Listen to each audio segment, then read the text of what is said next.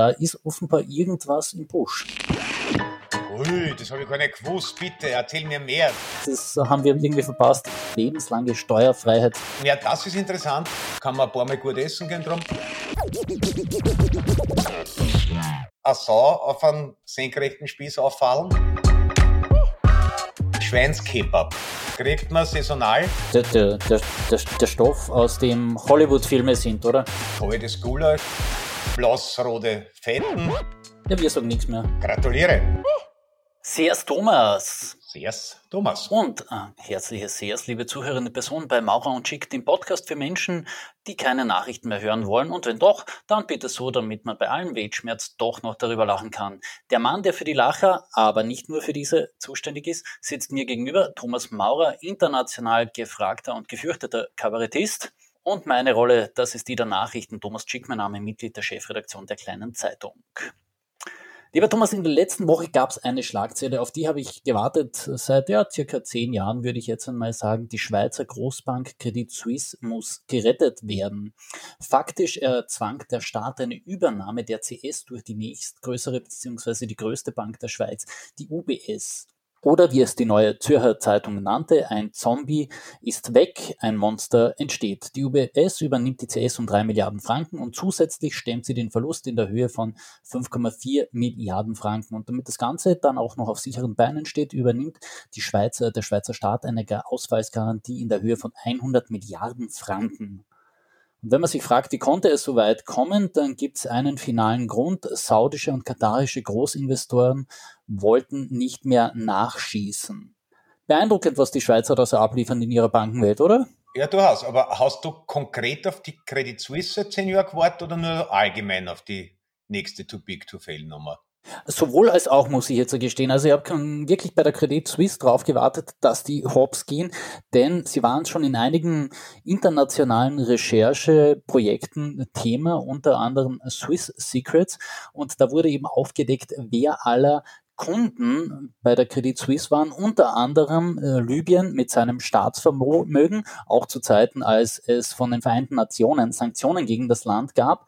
Auch das Mullah-Regime im Iran hat sich der CS bedient, um eben diese Sanktionen zu umgehen. Und wenn man dann noch weiter durchgeht in dem Kundenstamm der Credit Suisse, da waren unter anderem die Geheimdienstchefs von Venezuela, Jordanien, Ägypten mit dabei der Vizepremier des Irak, der algerische Diktator Bouteflika und der armenische Ex-Präsident Sarkisian. Also alles eine illustre Runde.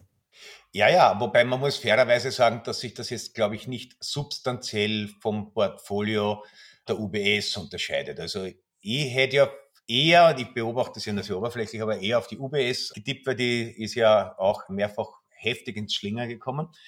Und das Lustige ist ja, dass im Gefolge der Bankenkrise die Schweiz es an und für sich ganz vernünftige Gesetz beschlossen hat. Also wir retten sicher keine Too-Big-to-Fail-Banken mehr. Wenn, retten wir das Schweizer Kerngeschäft und sorgen dafür, dass also in der Schweiz keine Verluste entstehen. Und mit allem anderen müssen sie dann halt die Investoren plagen. Und das hätte aber in dem Fall, nachdem es in den USA jetzt gerade die Silicon Valley Bank erwischt hat, geheißen, dass das sehr große US-amerikanische Credit Suisse Arm komplett in die Scheiße geraten wäre.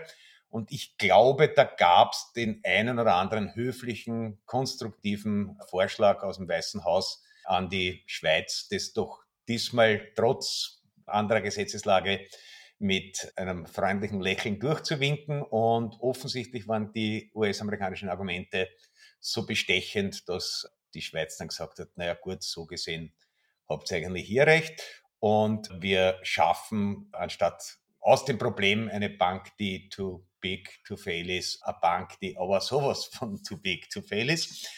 Und ich würde mal sagen, die, also ich weiß nicht, ob es schon einen neuen Namen hat oder ob es dann weiterhin UBS heißen wird, aber ich glaube, das neue Bankkonglomerat, wenn wir uns nochmal zehn Jahre Zeit nehmen, wenn es dann diesen Podcast noch gibt oder Internet oder man weiß ja nicht, was sich an Entwicklungen in der Zukunft verbirgt, da können wir über die, glaube ich, auch nochmal reden. Und ich finde, also die Performance finde ich gut, weil das Verhältnis 1 zu 10 hat mir gefallen. Also in den letzten zehn Jahren ungefähr, ich zitiere es aus dem Gedächtnis, hat die Credit Suisse 13,2 Milliarden Franken, glaube ich, Verlust angehäuft, was ein schöner Schiebe ist, ja. Kann man ein paar Mal gut essen gehen drum. Allerdings ist im gleichen Zeitraum das Zehnfache, nämlich 132,2 Milliarden an Boni an die segensreich wirkenden Geniegeister dieser Bank ausbezahlt worden. Und jetzt hat es ja ein bisschen den Wickel gegeben, dass die letzten Boni auch nochmal ausgezahlt werden sollten, was ja auch in der Schweizer Regierung, die jetzt nicht für standortfeindlichen Ultrasozialismus bekannt ist, für recht gemischte Aufnahme gesorgt hat. Genau.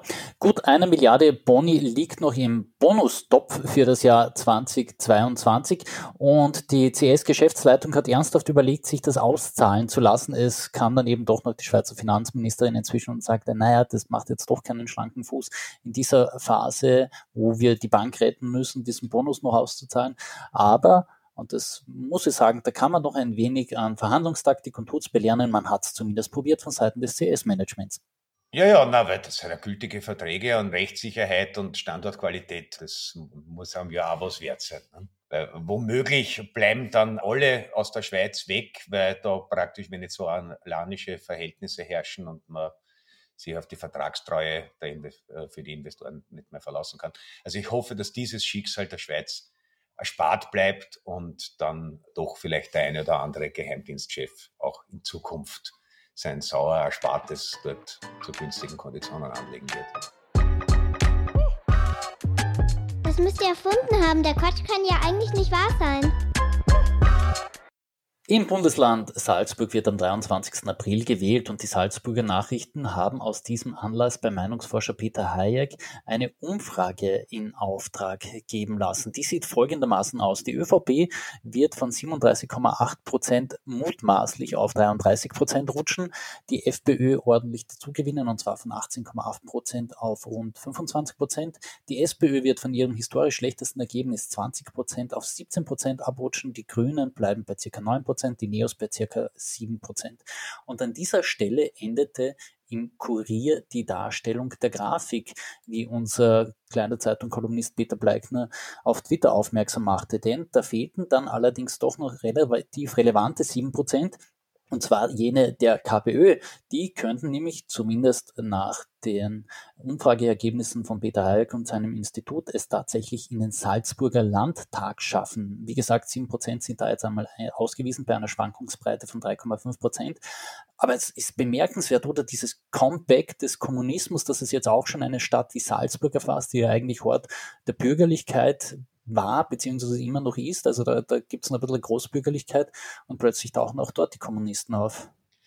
Ja, das ist interessant, aber eben schon auch, ich glaube, im Zusammenhang mit dem Kurier, vielleicht, weil ja immer wieder, wenn Medien so Selbstbefragung betreiben, ist ja erwiesen, psychologische Tatsache, also Menschen reagieren auf negative Mitteilungen emotional viel stärker und dann gibt es immer die Überlegungen, dass man halt einfach nicht mehr so diese negativen Schlagzeilen ins Zentrum der Berichterstattung stellt. Und ich glaube, das ist im Fall des Kurier dann zumindest für die eigene Chefredaktion einmal umgesetzt worden, dass man äh, eine solche Schreckensnachricht dann zumindest dem Herrn Grasel ersparen wollte und der Frau Salomon und vielleicht auch den leitenden Chargen im Raiffeisenkonzern. Also ich bin zuversichtlich, dass, wenn die KPÖ tatsächlich 6, 7 Prozent machen sollte, das vielleicht schonenderweise in Korea auch keine Erwähnung finden wird. Also ich glaube, nachdem das ja ein recht erfolgreiches, eben aus den USA kommendes Medienkonzept ist, dass man nur mehr die Nachrichten verbreitet, die die eigenen Zuschauer hören wollen. Das war ja auch der Grund, auch nach eigenen Aussagen, warum Fox wieder besseres Wissen an der gestohlenen Wahl festgehalten hat, weil die Leute sonst zu One America News oder sowas abgewandert werden, wo die Wahl gestohlen war. Also vielleicht bewegen wir uns auch auf eine moderne oder zumindest zeitgemäße Medienlandschaft zu. Schauen wir mal. Werden wir sehen, nach der Wahl werden wir sehen, wer welche Ergebnisse veröffentlicht. Hm. Damit Sie zumindest den Namen des vermeintlichen Wahlsiegers schon früher mal gehört haben, sagen wir ihn jetzt. Spitzenrat der Partei KPÖ Plus, er ordnet sich selbst aber der KPÖ zu, ist Kai Michael Dankel. Er stammt übrigens aus Graz und ist Gemeinderat in Salzburg schon jetzt, also in der Stadt Salzburg logischerweise. Ja, ja, na, das muss was Genetisches sein mit den Graz, ja. Wobei jetzt wohl, also ich, ich kann mir überhaupt nicht vorstellen, wie sagt man Kai Kai ist auf, auf, auf Steirisch fast nicht zum Sagen. Da kannst Na, vermutlich Nein. nennt man ihn dann einfach Michel. Aber deswegen ist er wahrscheinlich nach Salzburg gegangen. da, sind's, da sind sie deutsche Vornamen besser gewöhnt und man sieht ja auch, das Potenzial ist da. Also es war, glaube ich, taktisch die richtige Entscheidung. Ja, ein anderer Taktiker aus der linken Reichshälfte ist Nikolaus Kowal. Viele haben ihn noch nicht gekannt bis vor ein paar Tagen, außer vielleicht ein innerer Kreis der Wiener SPÖ. Der Mann und Volkswirt will nämlich neben Pamela Rendi-Wagner und Hans-Peter Doskozil mit in den Ring steigen um den SPÖ-Vorsitz. Begründung, warum er es machen will, viele andere wollen es einfach nicht machen und er muss es jetzt einfach machen, um die Partei sozusagen auf Kurs zu bringen, übt an beiden Kandidaten heftige Kritik, beziehungsweise eben auch an der Kandidatin heftige Kritik. Ich glaube, dir ist er schon mal an andere Stelle untergekommen, der Nikolaus Kowal. Ja, ja, der, also ich habe den schon mitbekommen, da gibt's die notorische Aufrührer Sektion 8 in Wien. Also der Kowal, das kann man glaube ich sagen, ist ein hochintelligenter, rhetorisch ausgesprochen begabter, und politisch wirklich leidenschaftlich in der Sozialdemokratie verankerter Mensch, was zwangsläufig dazu geführt hat, dass er in der Partei keine Aufstiegschancen gehabt hat. Das letzte, womit er in der Partei aufgefallen ist, war, dass er mit einer wirklich brillanten, feurigen Rede die Wiener SPÖ-Genossen dazu gebracht hat, gegen das von der Stadtregierung geplante automatenfreundliche Glücksspielgesetz zu stimmen und die Automaten aus der Stadt Wien zu verbannen. Und sowas macht man, also in der SPÖ macht man nicht ungestraft einen vernünftigen Vorschlag, präsentiert den auch noch brillant und gewinnt der Abstimmung, obwohl es eigentlich schon ausgemacht war. Also er hat dann folgerichtig, glaube ich, ein paar Jahre im Ausland studiert und sich seinem Beruf als Volkswirt zugewendet. Und jetzt sagt er halt auf, also ich nehme mal an, dass außerhalb von Wien ihn nicht wahnsinnig viele Leute kennen werden. Aber es ist zumindest ein Hinweis darauf, dass es unter dieser, also nicht nur die SPÖ, aber auch die SPÖ wirkt natürlich wie kaltes Gulasch. Obendrauf ist eine erstarrte blassrote Fetten und drunter war eher Gulasch, aber solange man nicht mit dem Löffel eine sticht, sieht man es nicht. Und das Funktionärsproblem, das die SPÖ sicher hat, also dass eben auch diese Oppositionsjahre nicht dazu genutzt wurden, irgendwelche neuen Gesichter in die erste Reihe zu bringen. Das kriegt mit der Kandidatur vom Herrn Kowal zumindest ein Spotlight, ein zusätzliches. Dass es wird, schauen wir mal. Falls es wird, schauen wir mal, ob der Kurier darüber berichtet. Aber ich halte es, ich halte es ein bisschen für unwahrscheinlich, aber es ist auf jeden Fall mal ein Signal, dass es außer dem DOSCO-Ziel der Wiener Leasinger Partie und der dazwischen aufgeriebenen Pamela Rendi-Wagner auch noch Leute in der Partei gibt. Und das ist aus sozialdemokratischer Perspektive, sagen wir mal, nicht einmal so eine schlechte Nachricht. Ja, wenn es dann auch noch Wähler gäbe beim nächsten Nationalratswahl-Urnengang, dann wäre es vielleicht noch erfolgreicher für die SPÖ.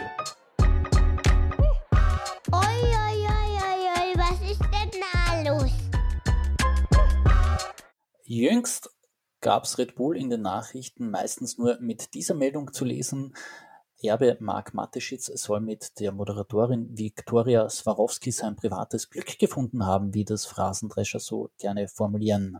Ui, das habe ich gar nicht gewusst. Bitte, erzähl mir mehr. Das ist ja faszinierend. Ja, Viktoria Swarovski ist eine Frau, die Fernsehsendungen moderiert, die du und ich nicht schauen. Sie heißt Let's Dance. Das ist quasi der RTL-Ableger von Dancing Stars, wo übrigens Hannes Kartnick schon rausgeflogen ist. Das haben wir irgendwie verpasst, uns das jemals anzuschauen gemeinsam und dann darüber zu replizieren. Aber egal, ja, die hat sich in Kitzbühel in Mark Mateschitz verschaut, beziehungsweise sie haben sich angeblich auch schon davor gekannt. Und jetzt soll angeblich sogar die Scheidung von ihrem Ehemann erfolgen. Zumindest leben sie jetzt schon in getrennten Haushalten. Aber das ist eigentlich überhaupt nicht der Gossip, über den ich reden wollte. Es geht um was Ernsthafteres. Ich, ich hätte ja ein bisschen gehofft, dass der Marc Mateschitz sich dann in eine bettelarme, aber blitzsaubere Müllerstochter verliebt äh, und ihr einen gläsernen Pantoffel schenkt und dann gibt es ein paar Verwirrungen und am, am Schluss ja. passiert es aber doch und sie regieren gemeinsam das Reich und wenn sie nicht Der Stoff sind, aus dem Hollywood-Filme sind, oder? soll mir auch recht sein, das hat halt, es gibt dem Ganzen ein bisschen einen anderen Anflug, aber auch, auch schön. Ja, genau. Weniger schön ist hingegen, dass die EU-Kommission in der Zentrale des Salzburger Energy Drinks Herstellers Nachschau gehalten hat, und zwar wegen des Verdachts illegaler Absprachen und Verstoßes gegen die EU-Kartellregeln. Und bemerkenswert an der doch sehr eingeschränkten Kommunikation der EU-Kommission in dem Zusammenhang ist, dass man explizit darauf hingewiesen hat, dass es ein Kronzeugenprogramm gibt. Das heißt, Unternehmen, die an einem geheimen Kartell beteiligt waren, können die Geldbuße erlassen bekommen oder zumindest erheblich ermäßigt bekommen, wenn sie das Verhalten melden und während der gesamten Untersuchung mit der Kommission zusammenarbeiten. Also da ist offenbar irgendwas im Busch. Ja, was genau, weiß man nicht. Also ich habe nur mitgekriegt, dass Red Bull hat veröffentlicht, dass sie die äh, Beamten begrüßt haben in der Zentrale. Und sehr viel mehr weiß man nicht. Ja? Also man weiß nicht, ob es eher eine erzwungene Höflichkeit war oder echte Freude über den unerwarteten Besuch. Das werden wir hoffentlich alles noch genauer erfahren. Ja, da, da merkt man tatsächlich. Kennt man eigentlich eine schöne Reality. Wenn man jetzt schnell ist, also eigentlich, das wäre doch was für Servus TV, dass man das irgendwie, weil live begleitet und zeigt, wie Transparenz im eigenen Unternehmen ist und dass man so ja, wöchentlich 25 Minuten zusammenschneidet, vielleicht auch mit Outdoor-Aktivitäten, also vielleicht gibt es ja ein paar von den EU-Beamten, die gern Skydiven oder Ultramotocross fahren und das in der Mittagspause am, am Werksgelände erledigen. Also ich glaube, das wäre schöne Bilder und ja, ich auch, auch den Informationen. Ich glaube auch, dass dieses Verfahren durchaus Nachrichten in der Bildsprache auf ein völlig neues Level heben könnte. Red Bull hatte da in der Vergangenheit gezeigt, wie man Dinge inszenieren kann. Also schade, dass man bisweilen es nicht geschafft hat, die eigene Kommunikationsstärke da auch für Transparenz zu nutzen. Na, wie gesagt, warten wir ab. Also der, der, der Vorschlag liegt jetzt am Tisch. Ne? Der ist im Internet einsehbar. Also wir haben ja, glaube ich, Millionen von Abonnenten mittlerweile. Irgendwer wird es dem Red Bull ausrichten und vielleicht springen die gleich auf. Es ist uh, eben uh, nicht in den starren Strukturen des uh, öffentlich-rechtlichen Gefangenes Medienunternehmen. Die kennt man, glaube ich, ganz schnell hm. Einer unserer mehr als ein Millionen Abonnenten hat mir übrigens in der Vorwoche geschrieben, er würde gern jede Woche etwas Neues über einen Heiligen erfahren. ähm, anlassbezogen auf den Vorfall bei Red Bull, beziehungsweise die Nachschau der EU-Kommission bei Red Bull, habe ich mir einen interessanten Heiligen rausgesucht, und zwar Mamas von Kappadokien. Das ist der Schutzpatron der Steuerberater. Und die Geschichte geht folgendermaßen, als er auf einem Löwen reitend und ein Lamm auf dem Schoß haltend im Palast des Statthalters eintraf, wurde ihm lebenslange Steuerfreiheit zugesichert. Also das heißt irgendwie, man hat sich immer schon gewundert, wie Steuerdeals eigentlich so ablaufen, hat immer vermutet, Thomas Schmidt und so irgendwas geht, aber du musst nur auf einem Löwen reiten und ein Lamm im aber Schoß den, halten. Den, den, den finde ich gut. Also man, man sollte mal nachfragen, nachdem wir einen auch christlich geprägten Finanzminister haben, ob man das reaktivieren kann, weil dann würde ich mir um einen jungen Löwen umschauen. Lahm, glaube ich, kriegt man saisonal, aber ein, ein, Löwe, das dauert natürlich eine Zeit lang, bis der eingeritten ist. Und äh, Lahmtoleranz muss man sicher auch trainieren. Aber wenn man das bei uns wieder einführen könnte, dann würde ich schon versuchen, mir einen Löwen gefügig. Ich habe schon mal einen Bullterrier gehabt, da kann es zum Löwen jetzt auch nicht mehr, mehr so weit sein. Ich vermute, dass Löwen etwas weniger eigensinnig äh, sind als Bullterrier. ich weiß es nicht, ich habe noch nie einen Löwen gehabt. Ich kann mal mit Mike Tyson reden, der hat einen Tiger gehabt. Aber ich glaube, ja, auch nicht mehr. Man kann mit Mike Tyson reden. Und ob das vielleicht für Tiger auch gilt. Mal, mal schauen. Ja. Oder Leoparden, wie gesagt. Wir hätten ja Walche beim Bundesheer im Sortiment. Ja, aber da, da, da musst, also die können nicht so viel tragen. Die, also na, Gepard habe ich jetzt verstanden. Na, Leopard, ja, aber ich glaube, viel größer wie der Kickel sollte das da auch nicht sein. Sonst ist es Fehlerei. Die schon wieder. Weil wir gerade Thomas Schmidt erwähnt haben, noch ganz kurz ein Ausflug in unser beider Chats. Äh, die sind ja eigentlich nicht zu umfassend, aber wenn sie mal geleakt werden, dann wird sie erst recht niemand mehr verstehen. Letzte Woche habe ich dir geschrieben, können wir am Mittwoch aufzeichnen? Du hast gesagt, nein, ich muss da noch was fertig schreiben. Zwei Tage später präsentierte dann die ÖVP Niederösterreich gemeinsam mit der FPÖ Niederösterreich den Türkisbauen Pakt für Niederösterreich. Und jetzt muss ich fragen, hast du diese Nebenbeschäftigung dem Finanzminister gemeldet, weil Teile dieses Pakts Markt, die müssen mutmaßlich aus deiner Feder sein, behaupte ich, oder? Ja, das stimmt natürlich, aber es gilt dann für vor allem äh, schwarz-blaue Koalitionspakte, was für Twitter gilt, Ironie wird nicht verstanden. Also du kannst das versuchen, irgendwie so grotesk wie möglich zu halten und die glauben dann halt einfach, das ist ernst gemeint. Und insofern tut es mir natürlich ein bisschen leid, dass das jetzt alles tatsächlich so kommt. Also ich habe mir gedacht, also spätestens mit Werbeverbot für Covid-Impfung und Deutschpflicht in der Pause sollte klar sein, dass es sich um eine satirische Zuspitzung handelt. Aber da bin ich leider an die falschen geraten, ja. Ja, falls Sie sich wirklich noch damit beschäftigen wollen, was real umsetzbar ist von den Plänen, die äh, Türkisblau in Niederösterreich haben.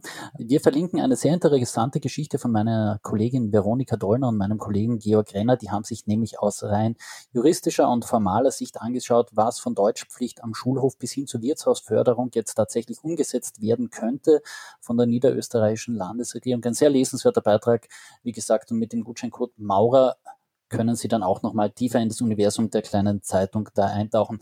Thomas, ich habe noch. Ja, na spannend, Entschuldige, aber spannend wird, glaube ich, vor allem die Förderung der, des traditionellen Wirtshauses. Also, das ist, was passiert, wenn ein Wirt unter vegetarisch mehr als Knädel mit Ei und panierte Champion stehen hat? Ist es dann noch wirklich ein Wirtshaus? Ja? Was ist, wenn ich einen Schweinskebab auf die Karten setze? Naja, könnte man ja machen. Hat, hat, hat noch keiner probiert, ne? aber im Prinzip kann ich natürlich auch eine Sau auf einen senkrechten Spieß auffallen. Ist das dann traditionelle österreichische Küche oder bin ich dann förderunwürdig? Ja, ich, ich freue mich schon auf die Verhandlungen vom VfGH und darüber, wo die Herren Graben, Warter und Co., Damen und Herren, dann entscheiden darüber werden müssen, ob das jetzt wirklich steirische, äh, pardon, niederösterreichische Kost ist oder auch nicht. Ein anderes Thema, wo du jetzt den Rest von Österreich aufklären musst, es ist gerade trendend auf Twitter, Brunnenmarkt. Ich habe nachgeschaut, es ist kein Kriminalverbrechen, das dann dort geschehen ist, sondern der Chef der ÖVP Wien ist offenbar über den Brunnenmarkt gegangen und hat sich darüber beschwert, dass dieser Ort auch nicht mehr so ist, wie er ihn gerne hätte, nämlich autochthon österreichisch, sondern er ist überfremdet und nicht, ja, so wie man es sich halt wünschen würde. Warst du schon vermutlich des Mehrmalen? Ja, ja, also es wird aber vielleicht annähernd so viele Menschen werden von der Existenz der ÖVP Wien ungefähr so überrascht sein wie von der Existenz des Brunnenmarktes, denke ich. Beide gibt's. Also den Brunnenmarkt der Brunnermarkt ist vielleicht insofern vielen Menschen in den Bundesländern geläufig, weil er seit jetzt doch geraumer Zeit, früher von der FPÖ, jetzt auch von der ÖVP, weil da ja mittlerweile zusammenwächst, was zusammengehört, als Inbegriff des Schreckens, also Wien ist sowieso das Ärgste. Und man weiß ja, dass da nur Mord und Totschlag und Islamisierung passieren. Also ich kenne viele Menschen meines Alters, die aus den diversen Bundesländern kommen, nach Wien gezogen sind und heute noch mit über 50 immer wieder von ihren Eltern gefragt werden, ob sie nicht zurückkommen wollen, weil man weiß ja, dass man in Wien, sobald man einkaufen geht, erstochen wird. Und der Brunnermarkt ist in diesem Sinn für viele auch ein Symbol. Der Brunnermarkt ist sehr migrantisch, war ursprünglich stark türkisch. Also ich habe vor boah, über 30 Jahren in der Gegend gewohnt und das war damals schon die mit Abstand äh, vernünftigste Möglichkeit, was einkaufen zu gehen. Und er hatte damals tendenziell das Schicksal vieler Wiener Märkte, wie es bei einigen auch nach wie vor ist, dass das nämlich so vor sich hinsieht, die Supermärkte, die Kundschaft angraben, entsprechend dann irgendwann auch das Sortiment nicht mehr, mehr so berauschend ist und noch weniger Leid hingeht. Also war eine Abwärtsspirale.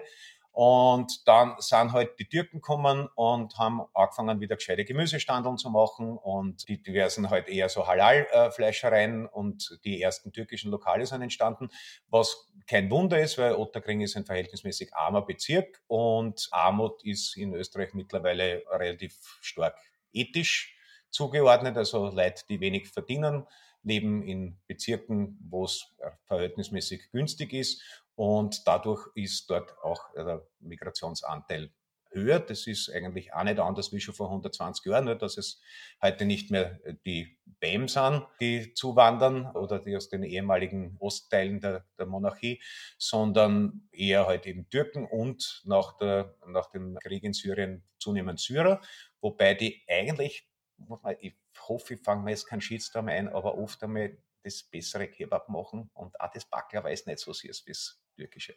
Also es ist dort zum Aushalten. Es hat sich auch, wie so oft, es sind die Mieten rundherum eher in die Höhe gegangen. Das Grätzl ist es eher ein bisschen bohemienhaft mit viel Schanigärten und viel bisschen Kultur und ähnlichen Dingen. Also das jetzt wirklich, wenn so Städte untergehen, dann könnten, glaube ich, ruhig ein paar andere Stadtteile in Wien auch so untergehen. Aber der Herr Mara sieht das anders. Und ich glaube, der geheime Kern vieler Ausländerdiskussionen, also nicht, dass es keine Probleme gibt mit radikalen Moscheen und, äh, und so weiter und so fort, aber das, der Kern ist, dass sich ein guter Teil der Bevölkerung von Menschen mit dunklen Haaren und dicken Augenbrauen äh, getriggert fühlt. Das waren in meiner Schulzeit die Jugo und das hat jetzt einige Nationalitäten, Transformationen durchlaufen. Und Sollten wir irgendwann einmal mehr Schwarzafrikaner haben, dann sind die Türken so eingemeindet wie heute die Serben. Ich glaube, das ist der österreichische Weg der Integration. Es dauert halt immer 40, 50 Jahre. Und dann werden die nächsten zwei Generationen noch gefragt, wo bist du eigentlich her? Aber irgendwann einmal, also wie gesagt, mit den, mit den Nachkommen der Tschechen und Böhmen haben wir sie ja mittlerweile auch insofern arrangiert, dass die sogar in der ÖVP oder in der FPÖ was werden können. Hm. Und auch buschige Augenbrauen sind mittlerweile kein Thema mehr, seit Heinz Fischer Bundespräsident geworden ist. Das ist richtig. Aber der war, glaube ich, vielen verdächtig, auch aus dem Grund. Auch aus dem Grund, weil er Grazer ist und sich noch immer als solch erwähnt. Gut, äh, genug war wirklich schön. Es war wirklich, als würden zwei kleine pelzige Raupen auf seinem Gesicht wohnen. Das habe ich immer sehr gern gesehen. Äh, ja, mit diesem Bild, das Sie bis zur nächsten Woche wahrscheinlich verstören wird, dürfen wir uns verabschieden. Wir sagen ein herzliches Dankeschön für die Aufmerksamkeit. Wenn es Ihnen gefallen hat, lassen Sie uns eine Bewertung auf Spotify oder auf Apple Podcasts da oder schreiben Sie uns wütende E-Mails oder vielleicht auch Empfehlungen, über welchen Heiligen Sie mehr erfahren möchten. Wie gesagt, wir haben da eine tiefe Expertise, der heilige Thomas Maurer, benannt nach dem ungläubigen Apostel. Und meiner einer. Ich glaube, ich bin benannt nach Thomas von Aquin. Genau. Gut, ja, wir sagen nichts mehr. Gratuliere. Wir, wir lassen abmoderieren, das machen wir so als Stars mit Millionen von Podcast-Followern. Tschüss und vielleicht